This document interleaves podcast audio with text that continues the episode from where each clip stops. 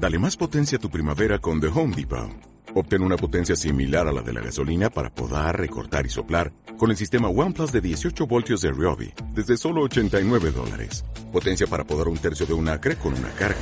Potencia para recortar el césped que dura hasta dos horas. Y fuerza de soplado de 110 millas por hora. Todo con una batería intercambiable. Llévate el sistema inalámbrico OnePlus de 18 voltios de Ryobi. Solo en The Home Depot. Haces más. Logras más. Corren nuevos tiempos. Vamos a escucharnos.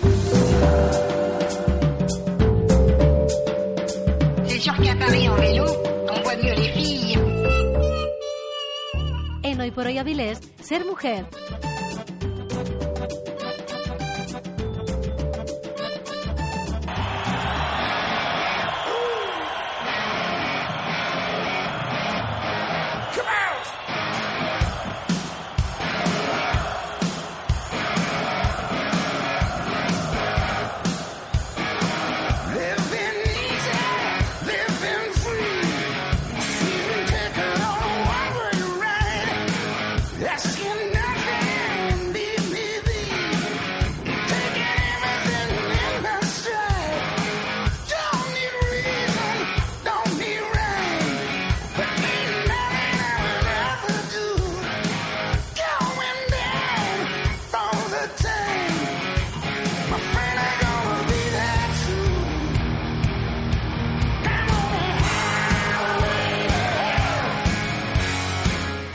Estaba modorrando el día y dijimos, bueno, pues comenzamos la tertulia con un poco de animación, por obra y gracia de ACDC y por petición expresa de Marisol. ¿Qué tal?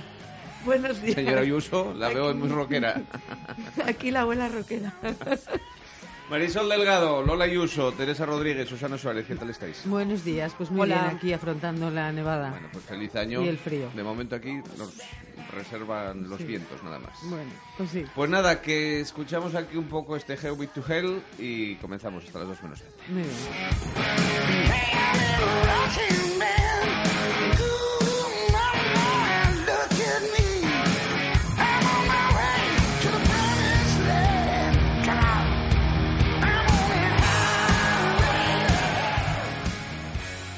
Tenemos que contarles que el pasado fin de semana, coincidiendo con la vuelta a casa de las vacaciones navideñas, 3.000 vehículos quedaron atrapados por la nevada que desde el sábado colapsó varias carreteras españolas. Muchas familias, algunas con niños y personas mayores, pasaron hasta 18 horas en sus vehículos en la AP6 sin agua comida o información de cuándo remitiría esta situación. Las denuncias se sucedieron después de que no pasaran ni quitanieves ni servicios de emergencias. Algunos no tenían ni calefacción y otros quedaron sin batería a las 2 de la mañana. Por esta carretera de 70 kilómetros que une las localidades de Villalba y Adanero circulan cada día una media de 29.258 vehículos, un nivel que se aproxima ya al récord de 34.381 automóviles registrado en 2007. Bueno, no sabemos si en pleno siglo XXI esto se puede considerar un despropósito de quien gestiona las autopistas o bien tendremos que conformarnos con pensar que todo ha sido un fenómeno aislado, que podemos estar tranquilos y que por nuestras carreteras eh, podemos andar porque son muy seguras y que estamos muy bien preparados. Pero bueno, mm, después de lo acontecido este fin de semana tenemos eh, serias dudas de que esto sea así. Total, muy serias. Por eso estamos aquí, vamos a charlar sobre este acontecimiento, porque claro, a la hora de ponernos de viaje, a ver qué cosas hay que Aunque, aunque hacer, estos ¿no? días ya se, se está hablando mucho de ello, pero eh, tiene que ocupar también nuestra tertulia porque creo que es un tema muy serio. Es que mm, pongámonos en el lugar de esas personas. Ajá, es tremendo, desde Eh, luego. 18 horas eh, con mucha gente, muchas familias enteras, con niños, niñas, personas mayores. Eh, tú imagínate, es que además ponte en esa situación. No, tú no, estás es- dentro es de un difícil, coche sí. a las tantas de la mañana con una temperatura bajo cero en el exterior. Frío, que te entre mío. la gana de hacer pis. Cualquier cosa, bueno, sí. Porque, Eso es oye, lo mínimo. en 18 horas Sí, Lo fácil es que te den. cosas. ellos tienen lo más fácil, Sí, sí. pero nosotras no lo tenemos tan fácil. No sé, bueno, sí, Imagínate, y, y bueno, mm, Bueno, sencillamente estirar las piernas, que 18 horas sentado, flexionado, con las rodillas flexionadas en un coche, es que tienes que Y salir. una persona mayor que tenga Claro. un problema reumático, que Claro. tenga un problema de artritis, de artrosis, que necesita cambiar de postura, Sí. que necesita Claro. el dolor también tenía Sí, que ser insoportable. Los niños pequeños. Claro. Y luego el frío, dices, se quedaron mucha gente sin batería porque ya no daba más de sí Claro. para dar. eh, y luego, sobre todo, la sensación de impotencia, de, de ver la nefasta gestión que se ha hecho. Porque cuando obedece a causas naturales, lo pasas mal, pero dices, era inevitable. Pero cuando obedece a causas perfectamente evitables, que encima luego te quieren, encima nos quieren tomar el pelo a todo el mundo, con, eh, porque primero que si la culpa la tiene la gente que se Sí, puso en carretera continuamente. continuamente, Sí, sí, todos. exacto, Nadie balones quiere fuera, asumir responsabilidad. justo. Luego que si era la, la concesionaria de la autopista, la concesionaria de la autopista también vuelve a echar la culpa a la gente que se puso en carretera, como es normal, porque como no había información, si tú ves una carretera, una carretera no, una autopista de peaje que se paga, cuando tú tienes, pagas una autopista de peaje que está abierta, Sí. das por hecho que mm, esa autopista se va a poder eh, circular Circular. por ella, aunque sea de manera más Mira, lenta. se trata de Iberpistas, una de las concesiones más rentables de este país, con un beneficio que solo en 2016 ascendió a 65, casi 65 millones y medio de euros. Esto Pero allí no echaron ni sal. a alrededor de Por eso es rentable. 178.000 euros Efectivamente. Por eso es rentable. Es que decía Lola, un hecho, que bueno, sal. a ver si se queda en un hecho aislado. Sí, el aislado. tema es que se queda en un hecho aislado año tras año. Efectivamente. Es un hecho que aisladamente se produce aislado, y decíamos, claro, sí. podemos... eh, Aislados se quedaron ellos. aisla- no, aislados se quedaron ellos y, y aisladamente todos los años, eh, cuando no es el cierre del aeropuerto, que decía por aquel entonces eh, presidente de la oposición y ahora nuestro presidente, que parecíamos M. del siglo Rajoy. XIX, eh, y entonces ahora de qué siglo parecemos. Ya. Claro, y luego eh, el tema de la, de la descoordinación y de la falta de asumir responsabilidades. Por supuesto, hubo descoordinación, falta de previsión y falta de información, sobre todo. Luego podemos hablar de la culpa, entre comillas, que pueden tener eh, los conductores de los vehículos que se ponen en carretera. Pero vamos, información, previsión, coordinación y después responsabilidad. Hay que Claro. asumir responsabilidades. Claro. Cuando tú trabajas por y para el ciudadano, lo decimos muchas veces en esta tertulia. Bueno, un político es alguien al que le gusta trabajar por los demás. Y si no te gusta y quieres estar en Sevilla, aunque tengas teléfono, Sí, este señor pues, Rodríguez Serrano ha sido la muy mayoría estos de días. los efectivamente la mayoría de las personas que participaron después en el rescate de, de las más de, de miles de personas porque fueron 3.000 vehículos pero miles de personas Hablaban esas sobre personas 6.000 personas. para ellos también era eso suponiendo que solo vayan dos personas por coche más o menos pero bueno da igual 6.000 que 7.000 Una miles de personas sí, sí. Sí. bueno, las personas que participan en el rescate de la Unidad Militar de Emergencias, los guardias civiles, con una pala. ¿Eso es del siglo XXI? ¿No tienen ¿no? medios o qué? Sí. Eh, las pocas máquinas quitanieves, pero esas personas, para ellos también era el Día de Reyes y tenían familia. Pero cuando tú decides trabajar en un servicio público, para el ciudadano tienes que asumir que muchos días de Reyes, muchas noches de Nochebuena y muchas noches de Nochevieja no vas a estar con tu familia, pero tú, a ti te gusta ese trabajo Sí, bueno, o, a lo mejor no encontraste otro Bueno. y asumes eso. En Entonces, si decides ser un señor ministro del Interior porque quieres trabajar para todos los españoles o un director general de tráfico y aceptas ese puesto que te lo dan, que es que no te nadie te obligó a ello, para trabajar por el ciudadano, bueno, pues el ciudadano cuando te necesita es en esos momentos. Claro. Yo, a ver, yo respecto a lo que estáis comentando, estoy totalmente de acuerdo en que hubo una falta de información total y absoluta, una pésima coordinación entre Dirección General del Tráfico, entre la empresa concesionaria de la autopista, entre Guardia Civil. O sea, no hubo. Uno decía una cosa, otro otra, pero nadie hacía nada. Y respecto a que el señor director de la Dirección General de Tráfico se encontrara en Sevilla. Serrano López. Yo creo que eso, a ver, eh, se puede, eh, puede quedarse en una anécdota. Lo que pasa es que hubo tanto cúmulo de, de negligencias y de falta de diligencia. Sí, yo creo, a ver, realmente el hecho de que él estuviera en Sevilla o estuviera en Madrid no hubiera cambiado absolutamente nada. Ojo, que yo no estoy diciendo que defienda la postura de haber permanecido en Sevilla, sino que es lo menos importante de toda esta noticia. Yo creo que lo importante y lo que tenemos que sacar en conclusión de esto es, primero, quién fue responsable y no por nada, sino para que esto se- no se vuelva a producir. Porque si ante la próxima nevada hoy hay aviso otra vez, vuelve- volvemos a estar en la misma situación, señores, vivimos en España. Mira, el en el siglo XXI, Teresa, por Dios. El responsable es el mismo que se cuelga las medallas cuando salen las cosas bien. Y cuando salen las cosas bien, las medallas se, los, se las cuelgan los directores Sí. y los ministros. Vale. Y cuando son las cos- salen las cosas mal, tienen que asumir las responsabilidades. yo- yo creo- Seguramente el director general de tráfico tendrá mm, debajo de él muchísima gente que sabe mucho más que él. Sí, por porque supuesto. eso sabemos todos en cualquier eh, vas a sanidad, mm, eh, vas a cualquier sitio y bueno, los puestos políticos a dedo hay miles de profesionales que saben más que ellos. Pero tú tienes que estar allí. Por mucho que tengas un teléfono en Sevilla, tú tendrás que estar en la central de operaciones, porque lo único que consigues estando en Sevilla con un teléfono es que el- las personas que estén allí tengan que hacerte un resumen de lo que está ocurriendo, para llamarlo, para que tú me digas si puedo llamar a este. Tienes Es que que llamar con el problema y con la solución, porque tú desde Las tu casa no vas a saber nada. que y si no te gusta, no aceptes el cargo. Claro. No. No Las el tres cargo. personas que deberían haberse ocupado, el ministro del Interior viendo el partido del Sevilla. A las horas del partido ya se sabía todo lo que estaba ocurriendo. Allí siguió viendo eh, Sevilla, que además había visto la misma semana porque parece ser que este nuestro ministro del Interior eh, pasa más tiempo en Sevilla que en Madrid. Se las arregla de tal manera que puede permanecer allí más tiempo del que realmente le correspondería por el cargo que ocupa.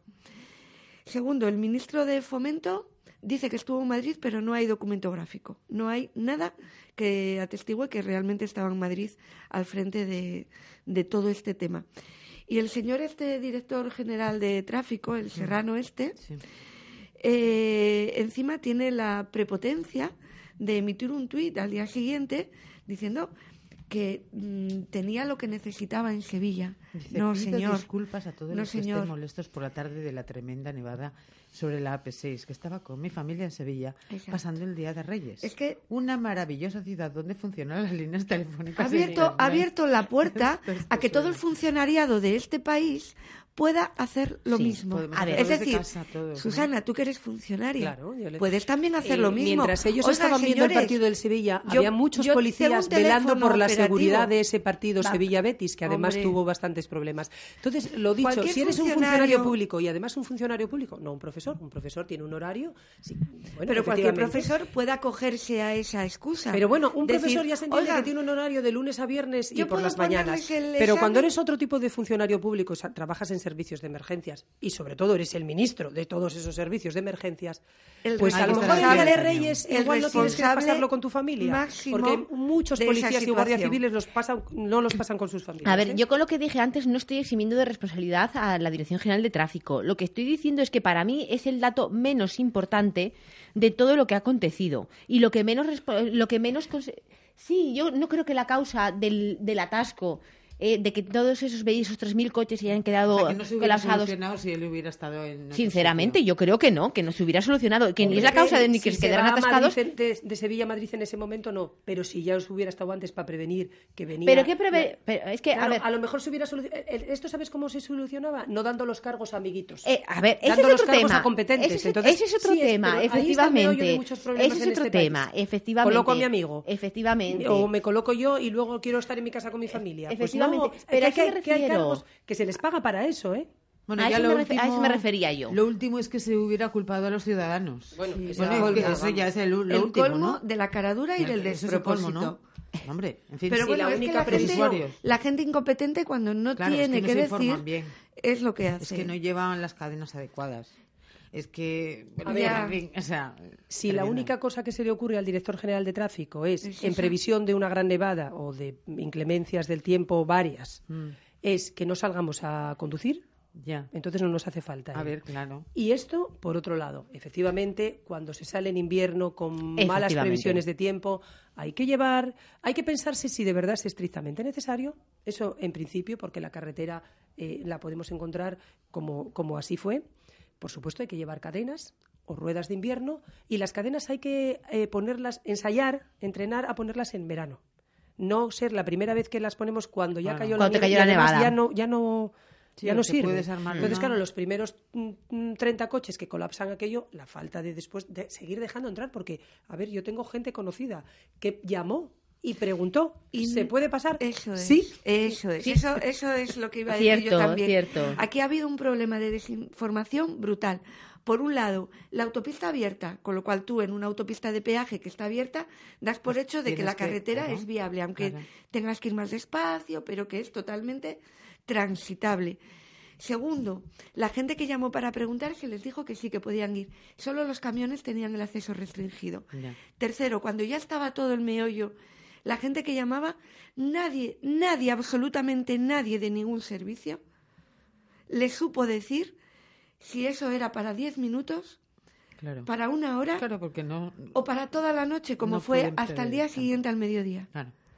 Y esa incertidumbre, horas, ¿eh? psicológicamente, es muy Sí, angustiosa. esa situación es realmente alarmante, es, una, es un nivel de Eh, alerta. Efectivamente, el no saber si va a ser cuestión ¿no? de una hora, de cómo. 20 Mucho peor horas. que el frío, que efectivamente, que decía efectivamente. de salir afuera, esas cosas que ya De hecho, el teléfono de información de la DGT, pasada las 10 de la noche, hora en la que ya estaba totalmente colapsada la autopista, ya no se podía mover ningún vehículo, cuando llamabas por teléfono te decían que entre los kilómetros 42 y el 100 se podía circular con precaución. Ya y ya no había ningún vehículo que se movía. En la cuenta oficial de Twitter de la Guardia O sea, que Civil, desmienten. Fíjate que eso es peor o, o no tenían ni idea de lo que estaba pasando, Claro. una, que no sé qué es peor, O sea, dicen sinceramente. que-. La cuenta oficial de Twitter de la Guardia Civil No, para fiarte. y la de Gregorio Serrano entre las 8 y las 9 de la noche, que se abrió momentáneamente durante unos minutos la P6. Enseguida lo comunicaron Eh, que estaba el- abierto, ¿no? Autopista abierta, ala, para que se sigan metiendo coches. Luego, eh, la DGT, Con lo cual agravas más el problema. Efectivamente, claro, estás en invitando a que vayan. eh, daros cuenta que el aviso que había ese día, antes de que se colapsara, era eh, un- que estaba prevista la nevada, nada más. Y que había condi- condiciones meteorológicas adversas. Punto. Claro, tú ves eso, tienes que hacer el viaje, que entiendo que en la mayoría de los casos sea necesario porque es una falta de vacaciones, tendrás que incorporarte a tu puesto de que era trabajo. un día crítico. Claro. Y eso se sabe. Efectivamente. Y luego otra No cosa. era un día normal. Como ¿eh? tú comentabas, cuando tú te metes en una autopista de peaje, que estás está pagando, que efectivamente entiendes que está totalmente, que puedes circular Claro que por No ella. estamos y que, hablando de carreteras secundarias ahí. y que si hay cualquier problema, va a haber los medios necesarios para solventarlo. Y solventarlo no me refiero a que te dejen 18 horas tirados hasta que un poco más esperan al deshielo. No, no, ya, de sinceramente. tener un Bueno, más eh, de la autopista en este caso era de información y de peaje y, por supuesto tenía que haber información y la responsabilidad de ver pistas. Pero si la autopista no fuera de peaje, los impuestos también los pagamos. No, ¿eh? no, eh, pero hablamos y de este tendría que haber soluciones, que es que bueno, a mayores, a mayores, encima- y luego a se mayores. rescatan a algunas de las autopistas desde los peajes con el dinero de todos. Aquí, yo- vamos. aquí yo creo que el tema es de puras responsabilidades. ¿A quién vamos a hacer responsables? ¿A los ciudadanos? No, por favor. Es cierto que, como decía Susana, que hay una serie de recomendaciones Bueno, que hay que sí. seguir cuando se viaja en invierno. Vale, muy Y bien. además, te voy a decir, había también muchos ciudadanos indignados. Yo, por ejemplo, la persona conocida viajaba con ruedas de invierno que no hubiera tenido problema y se colapsa por culpa de los que no saben no. poner las cadenas. Sí. Bueno, te quiero decir, la gente que intenta adelantar, se colapsaron los tres carriles, vete si El no arcén puedes. A ver, la colapsado. gente luego no sabe cómo gestionar. Efectivamente. tampoco. Pero bueno, Sí, sabes Pero para eso- pero para eso hay que prevenir y para eso a ti te pagan ser director y bueno, y no digo director porque claro, ahora una de las cosas que dicen es que mm, porque ahí hasta que no llegó la unidad militar de emergencia No se eh, hizo nada. Tan criticada entonces, en bueno, otra nevada cuando, cuando Bueno, en el claro. PSOE se creó la Cuando UME, Zapatero. la unidad militar de emergencia, fue criticadísima, que era un gasto Sí, faraónico, sí, que sí, no sí. servía Y- de nada. Y podíamos saber cuántas intervenciones problema- ha hecho la UME y de cuántas nos Eh, ha sacado. ¿eh? Y el problema es que al final tuvo que intervenir la UME, pero a las 12.45 de Pero a la las noche. ¿eh? 12.45, ¿por qué? Porque en este país, para que intervenga el que está allí, el que va a ir a la autopista, Mm. hay que llamar al subdelegado del gobierno si estamos en una en una en una comisaría iba a decir si estamos en una autonomía que no sea uniprovincial aquí no pero bueno subdelegado del gobierno que lo apruebe el delegado del gobierno que lo solicite la unidad de valoración de riesgo integrada por la Dirección General de Protección Madre Civil mía, la DGT y la Que igual también estaba y en Sevilla. llamar a Sevilla para comentarle al director ¿eh? ¿Qué hacemos? Entonces, ¿Qué hacemos? es que esto es una risa es- Sí, sí, es que esto es una sí. risa entonces ahora se ha propuesto que ya no tenga que ser el delegado del gobierno después de que toda esta gente le informe el que decida delegado o si se puede activar la UME que directamente esa mm, esa mm, unidad de valoración de riesgo, puede Será que la solicitarlo directamente. Esto es a lo que Bueno, ¿Y llegado, de qué ¿eh? medios dispone la UME que no sean los que tienen eh, los gestores? Yo de los medios de la UME, O la verdad, a ver, no, no, los, medios de la UME son los medios materiales para Sí. quitanieves, para gente, Pero esos para... no dependen también de la, de la concesionaria o No, de quién no, De depende? la no, UME no. dependerá del Ministerio de Defensa, ministerio. que son la, militares. la concesionaria tiene sus propios medios, que en este caso serían sal y quitanieves. ¿Qué Pero pasa? Que Ni lo uno ni lo otro. no, a ver, quitanieves, el- los, los usuarios de la autopista decían que había muy poquitos. Y además el problema con los quitanieves que tenía la concesionaria era, si los arcenes están ocupados por los coches que han derrapado al circular por la autopista, ¿por dónde pasan las máquinas quitanieves? es que por encima de los vehículos. Efectivamente, efectivamente. Marisol, los 65.000 millones de beneficios, pues compra alguna quitanieve Efectiva- más, hombre. No, el problema está que si esperas a que pasen las quitanieves cuando hay 40 centímetros de nieve, Claro. pues posiblemente Claro, esto no cuadrillas. Lo funcione. que pasa en este país, ¿no veis, sabéis el chiste este de los remeros? Tú que es remo o piragüismo lo que haces tú. Es piragüismo. Piragua, Bueno, sí. que son una- unos, alemanes Bueno, contra unos españoles y, y van nueve, no diez. No, no lo conozco. Nueve remando. Cuenta, bueno, yo soy muy mala contando chistes. Son. España contra Seguro Alemania. no. Van diez personas, uno dirigiendo y nueve remando. Tanto en la de Alemania como en la de España. Una piragua no podría ser, ¿no? No, Tendría que ser es- un de remo, ¿no? Pues- O una... ¿Cómo se llama? Trainera. Una trainera. eso. Es una trainera. Nueve remando y uno dirigiendo. Sí. Y empiezan a ganar los alemanes y los españoles. Dicen, claro, aquí algo estamos haciendo mal. Mm, Vamos a ponerle al director un subdirector. Ocho remando, dos dirigiendo. Pero claro, siguen perdiendo. Mm, El director, el subdirector, el ayudante, el del apoyo logístico, uno remando y, nueve dirigiendo. Y al final, la culpa la tenía el que remaba. Claro. Hombre, Eso este sí. Pues es eso pasa con, con las máquinas quitanieves y con, Con el todo. Guardia Civil que estaba pico y pala allí, y luego la culpa la tiene la Guardia Civil que no informa. Ciento dirigiendo y además llamando a Sevilla ¿eh? y, y uno remando. Bueno, muchas Eso lecciones es lo que hay pasa que en aprender este país. esto, Pero ¿eh? no solo en esto, Muchas, en muchas. muchas veces que Pero hay además es, es otra prueba palpable de cómo, eh, fijaros, es- estamos eh, en, en este país nuestro eh, reduciendo costes de todos los sitios, reduciendo costes de todo lo necesario para la ciudadanía. Este es un ejemplo palpable, dramático, palpable de, de todo esto, un ejemplo más. Y a la vez estamos aumentando el déficit.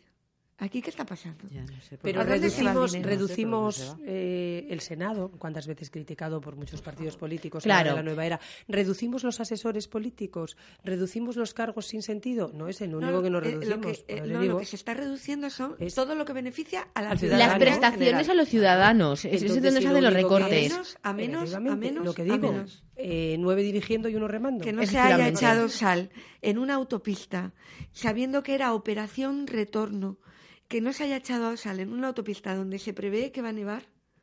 Porque Y- tampoco es que fuera la nevada del siglo, ¿eh? No, no, Ojo. a ver que Ojo. acordaros Que en si el con una 2009 nevada hubo una gran así- nevada, el señor Rajoy salió a pedir la dimisión de Magdalena Álvarez, la Sí. ministra Sí. de Fomento. Cuando se cerró. Barajas, Madrid Barajas, Acordaros, bueno, eso Adolfo Suárez, Madrid 2009. Barajas. Mm. Y dijo que bueno, esto era típico del siglo XIX. Claro. Pues que volvimos al siglo. XIX, fuimos para atrás otra vez. Tal Sin cual. embargo, depende de donde estés. ¿no? Hombre, cuando- propio ahora salieron, salieron los demás a decir, a pedir las cabezas de los que están ahora. No, yo de un político no querría que lo único que sepa es salir a pedir la división del otro cuando no está gobernando, ¿eh? de verdad. Querría que diera Soluciones, alternativas. dijera, mm, porque si lo único que sabemos, y me da lo mismo, cuando están gobernando uno lo critican los otros y viceversa, ¿eh? Entonces, si lo único que sabemos es salir a pedir la cabeza del otro, bueno, eso ya, es- eso ya está visto y masticado, ¿eh? Vamos a salir a dar, no, mire, había que haber hecho esto, esto y esto. y esto". Y después, pues bueno, Lo que así tiene- sabemos a quién votar. Lo que si tienen que queremos el hacer día de mañana, es sentarse, mirar los protocolos, cómo funciona todo, la cantidad de burocracia, de mandos, submandos que hay y hacerlo todo más efectivo y más rápido para que esto no se vuelva, no vuelva a suceder, porque si no es que va a volver a pasar lo mismo. Entonces, yo de un político en la oposición querría, no, mire, yo me he informado, aquí hay este comité, este, eh, esta mm, eh, reunión de emergencia donde se incluye a la UME, a la DGT, a Meteorología y tienen estos medios y estos responsables. Bueno, pues esto habría que corregirlo así, así y así y hacer estos Pero protocolos. fíjate, yo creo Yo que no no quiero son- que salga a pedir la dimisión. Perdón. Yo no creo que sean cosas excluyentes. Hay que hacer eso, evidentemente. Pero lo primero es Pero eso. si uno realiza mal su trabajo, Que sí, sí, sí. Hay por que exigir que- responsabilidades. Por supuestísimo, pero, pero, Pero no yo creo que centrarlo en eso. Pero A yo creo cualquiera que- en su trabajo Pero le por ocurre. supuesto, sí, sí, pero aquí Esto estamos es tan, acos- trabajo. pero sa- estamos Si no tan acostumbrados hacer- a que se piden responsabilidades uno y otro y aquí no dimite que ni no Dios. se quede. no, Y luego no, queda es en ni nada. Dios. Ni dimite nadie, ni luego hacen todo eso que estáis diciendo, sacar Que eso conclusiones sería lo que hay que hacer. de lo que ha ocurrido. Que eso sería No, lo que hay que aquí lo que importa es la foto. Al día siguiente, el señor ministro de Interior saca una foto en mangas de camisa al frente ahí de, de una comisión de seguridad vial, que creo que se volvían a reunir hoy, por Hoy, cierto. hoy, sí. Volverán a sacar una foto, porque eso es lo que importa. Da Y, la y por desgracia, a veces la ciudadanía somos tan crédulos que vemos esa foto y decimos, sí, están ahí arremangados en mangas de camisa haciendo algo, por Bueno, favor. pues yo por parte de la Seamos oposición querría que me informaran sensatos. para qué está sirviendo esta reunión. ¿Realmente se traduce en más máquinas quitanieves y esas máquinas funcionando antes de, y más sal, y más gente en la UME, y más guardias civiles de tráfico? Y ¿Se ojo. traduce en eso? Eso es lo que querría yo de un político de la oposición y, por supuesto, pedir dimisiones, pero además no pedirlas gratuitamente, porque aquí ya no, no nos escandaliza que se pidan dimisiones, no hace caso a nadie. Pues hombre, yo pido medidas que nos tranquilicen un poco, porque a la próxima vez que nos toque subirnos al coche, no tener que llenar la mochila con, con provisiones. No, no, claro. Y en con es- y en este caso- Alimentos, agua, mantas, pensando que no van a funcionar las cosas. En este ¿no? caso concreto, que estamos ante una, en una autopista de peaje, una autopista que tiene una empresa concesionaria, Iberpista, pedirle responsabilidades también a esa empresa, que no se nos olvide. Desde Ella luego. tiene un contrato, una concesión administrativa muy beneficioso, Marisol dijo los beneficios que tenían, y hay que exigirle que cumplan uno a uno las condiciones que se le ponen para tener esa concesión. O Lola lo, lo dijo, Sí, perdón. bueno. Y el momento en que lo incumplan, exigirle responsabilidades, que se le pongan una penalización. Se le ha abierto un expediente, he leído hoy por la mañana. Sí, ¿qué va a pasar con ese expediente? Bueno, también hay expedientes que se están empezando a aperturar por porque las eh, víctimas de todo este telar pues eh, van a pedir indemnización. Y pedirán indemnizaciones, sí, pero bueno, ¿qué te van a indemnizar? ¿Con 100 euros? Pues no lo sé. Y que, sí, que vale, esto ha quedado en una, mera, gesto. en una mera anécdota, por llamarlo de alguna manera, porque me refiero que no ha ocurrido nada grave, pero imaginaros que en, que en esos 3.000 vehículos hay alguna persona que se pone enferma en ese momento, que tiene una necesidad, una urgencia médica. Estaríamos hablando de No, no, otro, es que es de otro tema hablar de mucho más serio, ¿eh? pánico, desde luego. Daría, Efectivamente. pensando que vas a estar 18 horas ahí. Es fácil que entre 3.000 personas... Sobre, sobre todo por la incertidumbre. lo Efectivamente, claro. Si te dicen, hay que estar ahí dos días. Es, Te preparas. es peor el no saber Sí. cuánto Mm. tiempo vas a estar ahí y ver Claro. que pasan las horas Claro, claro, no, y no tiene tienes información ni ves por ahí nada de movimiento, de nada que te puedan decir. Es peor esa incertidumbre que el saber cuánto tiempo vas a estar. No, la Y verdad a- es que fueron un cúmulo Sí, de y de además una cosa que me, que me llamó sí, a mí sí. la atención, que yo considero que es una noticia, viendo los telediarios, los informativos que nos ponen, que a veces salen noticias chorradas, que parecen publicidad de empresas en vez de noticias, me llamó mucho la atención que hasta... eh, hasta las 10 y algo de la noche no se hablaba casi del tema. Salía en algunos canales había un cartelito por abajo que ponía en letra pequeñita que Sí, te un ponía aviso un aviso, ¿no? Que la AP6 estaba colapsada, pero nada más. Y me sorprendió mucho para- eh, la magnitud que tenía y no se hablaba A nada. pensar. Luego de noche sí fue cuando ya sal- saltó todo por los aires y se Les empezó a hablar más, pero en todos los morros. Sí, efectivamente. Aquí hay una nota positiva y es ese pueblo de Ávila, Lava- Lavajo o algo así, que se llama el pueblo, en el que la gente, eh, con sus todoterrenos, con sus 4x4 16, Bueno, sí. Sí, sí. Podemos con sus todoterrenos después, y sus- después Luego lo- vamos, luego todo lo vamos. que tenían a su alcance fueron sacando a la gente, eh, eh, sacando los coches, sacando a la gente, eh, llevándolos a los hostales de, de su pueblo. Había incluso hostales que estaban cerrados, que la gente de los hostales los abrió para ayudar a En las personas particulares. Y casas que coincidieron. Sí. sí, todo el mundo se volcó. Pero bueno, esto pone de relieve otra vez que los ciudadanos la ciudadanía, estamos muy como por encima de los políticos que quería- gestionan. ¿eh? Justo, justo eso era lo que me quería referir. Que como siempre la ciudadanía eh, demostramos eh, la altura a la que nos solemos Lo comportar y la solidaridad que siempre solemos mostrar en situaciones ¿Cómo fue, importantes. Susana, la del 4x4?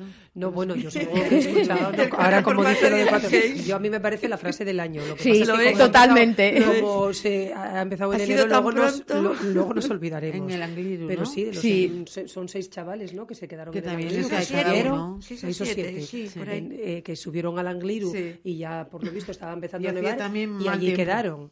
Entonces, claro, bueno, ahora mm, corren una cantidad de memes y de historias sí. por internet. Todavía esta mañana leíamos una que decía, al final en la P6 miles de españoles se quedan allí, hay que ir a rescatarlos, protestan porque no van, que no tienen comida, tal. Sí, van de playerinos. En, en camisas, en playeros y les dicen, si quieres baja tú caminando. Ya caminando. Al final la reconquista la empezamos aquí por algo. No, no ellos llamaron a, al 112. A ellos creo que llamaron un montón de veces sí, al 112. Sí, a pedir un montón de veces al 112.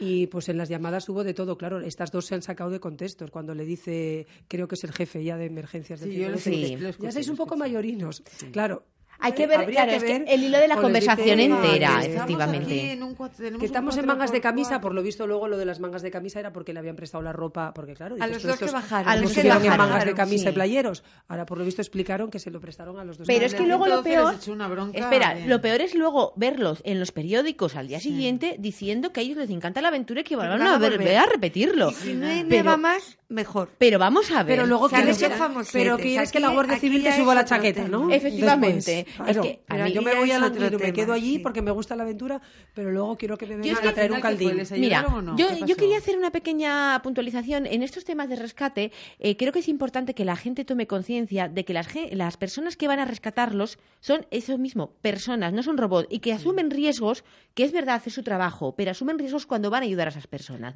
Y no estoy ¿Cuántas hablando... veces los servicios de emergencia acaban... Efectivamente, y que las imprudencias, por favor, las limitemos un poco. Y salvajadas como yo considero las de estos chicos, fue una salvajada lo que hicieron, que por favor, que pueden tener consecuencias graves para la gente que va a ayudarles, que no se lo tomen a cachondeo y que tengan la jeta encima al día siguiente y decir que lo van a repetir. Bueno, pero el Por desenlace favor. que estaba El desenlace es que ya, ya, ya ¿Qué llegaron abajo, ¿no? Sí, ya están abajo, ya Pero no Con playerinos y todo. Hasta que no ¿no? pudieron Es que- entrar, y el, ¿no? y el Claro, claro, que no podían subir. 416 Tuvieron que esperar. también lo bajaron. Es que ellos decían, estamos aquí en un 4x4 eh, con, con atracción trasera o no, y el claro el otro le dijo sí o bloqueo de 4x4 4x16. 4x4 16 Bueno, a ver que sería una frase hecha Sí, después hombre. de tantas llamadas y ya cansado de que estos ya- que ya sabemos que estáis allí ellos ya estarían gestionando poder subir pero bueno si no se podía me consta que ya había habido muchas llamadas Sí. para poder gestionar cómo sacarlos y ellos Pero que ran, un ran, helicóptero seguían- o algo. Una grúa, pedían una grúa. no podría se les quería mandar una grúa, pero lo que pasa Pero es bueno, que la- ya se estaba gestionando, ya se sabía Sí. que estaban allí, ya se estaría gestionando que había que ir a por ellos o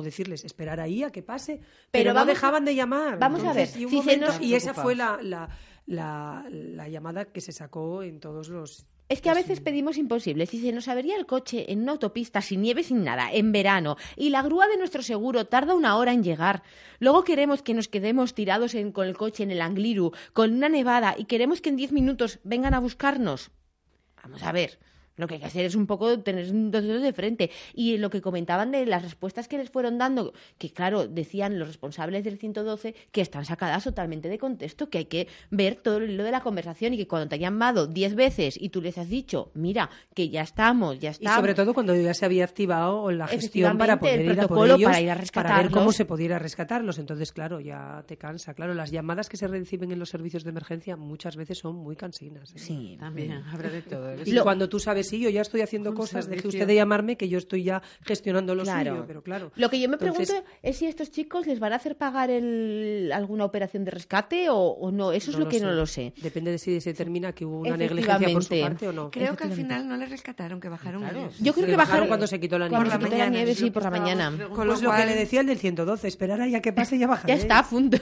No, hombre. no les van a No, cobrar, a ver, eso tampoco. tampoco, porque igual que estamos comentando, la gente que se quedó atascada en la autopista, pasar toda la noche allí, eso, eso tampoco para ellos, pero bueno, no sé, un poco de seriedad. Bueno, a ver, creo. conocer las carreteras por donde se vaya a circular es un buen consejo, yo creo, ¿no? Irse, por ejemplo, a la, a la web de la Agencia Estatal de Meteorología también a consultar el temporal que puede haber, es también una buena cosa, ir provistos, en fin. Eh, nosotros ya que conocemos lo que sucede, podemos, eh, bueno, prevenir un poco dentro de nuestras posibilidades. Hay un estudio ¿Mm? que dice, y, y digo el nombre rápidamente, que dice que España es el tercer país en cuanto a deficiencias en las carreteras. El informe sobre necesidades de inversión en conservación de la Asociación Española de la Carretera. Un informe es del 2016 ¿eh? y es demoledor. Un muy defi- deficiente le dan a las carreteras españolas y que mm, se conservan mal porque se tarda mucho en ir arreglando de tal manera que cuando ya se tiene que hacer es que hay que cambiarlo todo en vez de ir Claro, poco a poco, haciéndolo... arreglando los sí. Si esperas a que la casa caiga, Exacto. Efectivamente. reformándola Y luego, encima, arreglarla bien, haces chapuzas, que es lo que pasa Que en la mayoría de mirarla y volver a hacerla. Mirar las carreteras que están llenas de parches. Sí. O sea que Qué panorama. pf, estamos guapos, sí. ¿Qué hacemos mientras tanto? No viajar. ¿No viajar? No. No lo sé, yo qué sé. Por Dios. Sistemas bailemos. alternativos a, a bailar también. Bailemos. sí. Encima la nieve. hora. Vivamos en la carretera como Miguel Ríos. Claro, es que- 4x4, 16. Esa es la respuesta correcta en este puzzle. La Pues sí. sensatez por encima de todo. Lola. Teresa, Susana, Marisol. Buen que día. viene, más. Muy buen día a todos. Chao. Buena semana. Llegan las noticias. Nosotros volvemos mañana aquí puntualmente en nuestros informativos matinales y a las 12 y 20 en Hoy por Hoy.